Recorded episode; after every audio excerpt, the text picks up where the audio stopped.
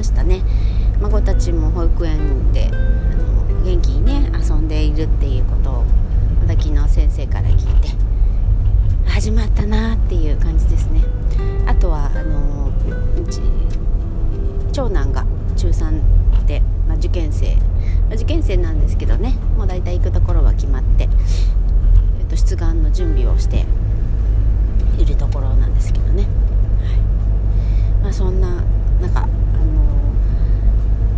私は今年はその在宅というところにやっぱりこだわって家でというかどこでもできる仕事をやっていこうと。でどこでもできるってやっぱり、まあ、自宅がメインなんですけれど、まあ、ちょっと気分を変えてね、まあ、自宅だとどうしてもこうああ洗濯し干さなきゃ取り込まなきゃとかねご飯の支度とか、まあ、いろいろあの目につくところがあるので、ま、集中できるといえば集中できるんですけどねどこに行くわけでもないので。ただやっぱその気分を変えてあの思考をちょっと変えたいなと思った時には場所を変えたいと。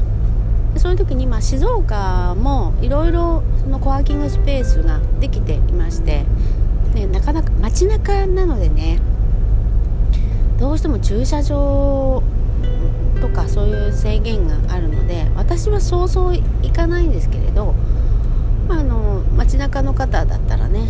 あ今日はそこで、まあ、今日はあっちの場所でっていう感じで気軽にお仕事ができるあの環境が整いつつあるのででまた最近でできたのでちょっとご紹介したいと思うんですけどえっ、ー、と、ま静岡丸井そこにエニシアというところがあってそのエニシア月額でその席をね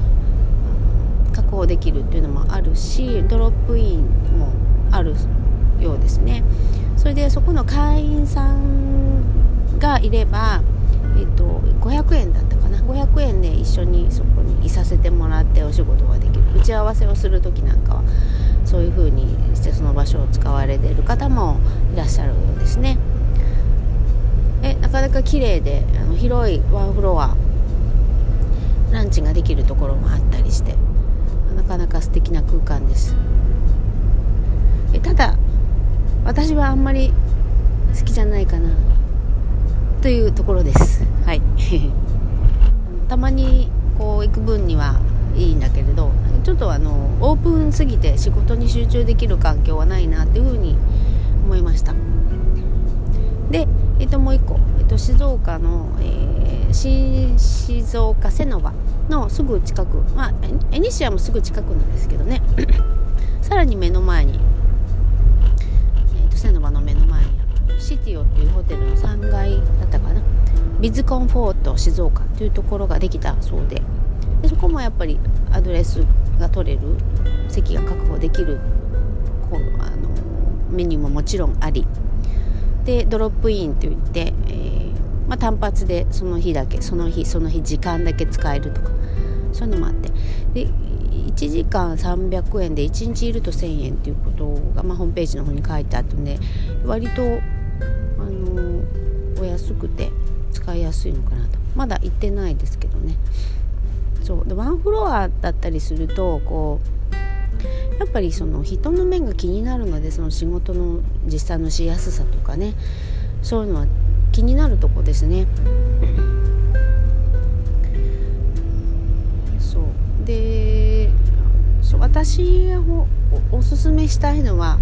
あの清水なんですけどね。清水にね、えー、静岡商工会議所の清水事務所っていうのがあってでそこの2階っていうのが、まあ、ミーティングスペースもあったりとかあと,、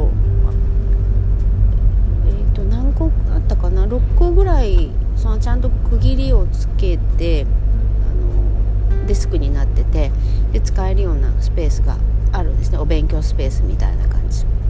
そこはあの無料で使えるんですよ。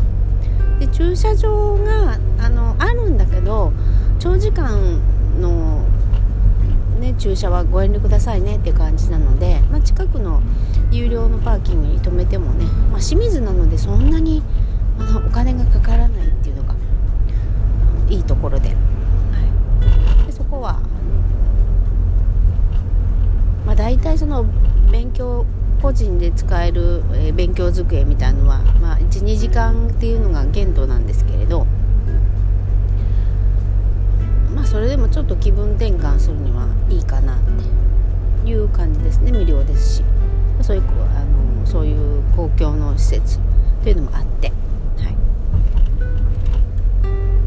あと今私があのワードプレスの、個人レッスンをしているところ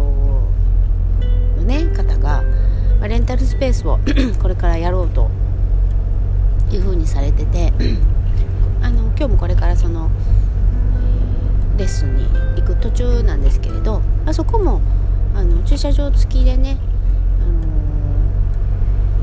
えー、ももちろん勉強スペースとしても使えるでしょうしなんかちょっとしたイベントやりたいって言ってもできるでしょうし、まあ、あのリラクゼーション系の方もね、あのなかなか使い使えるんじゃないかなと。というのはあのベッド施術のベッドがね常設してあるのでなので、あの出張出張施術とかそういうのもねあのできるじゃないかなと思って、はい、またそのねスペ新しいスペースができたらご案内していこうと思いますが。まああのー、一つのところで、お客さんを待っていながら、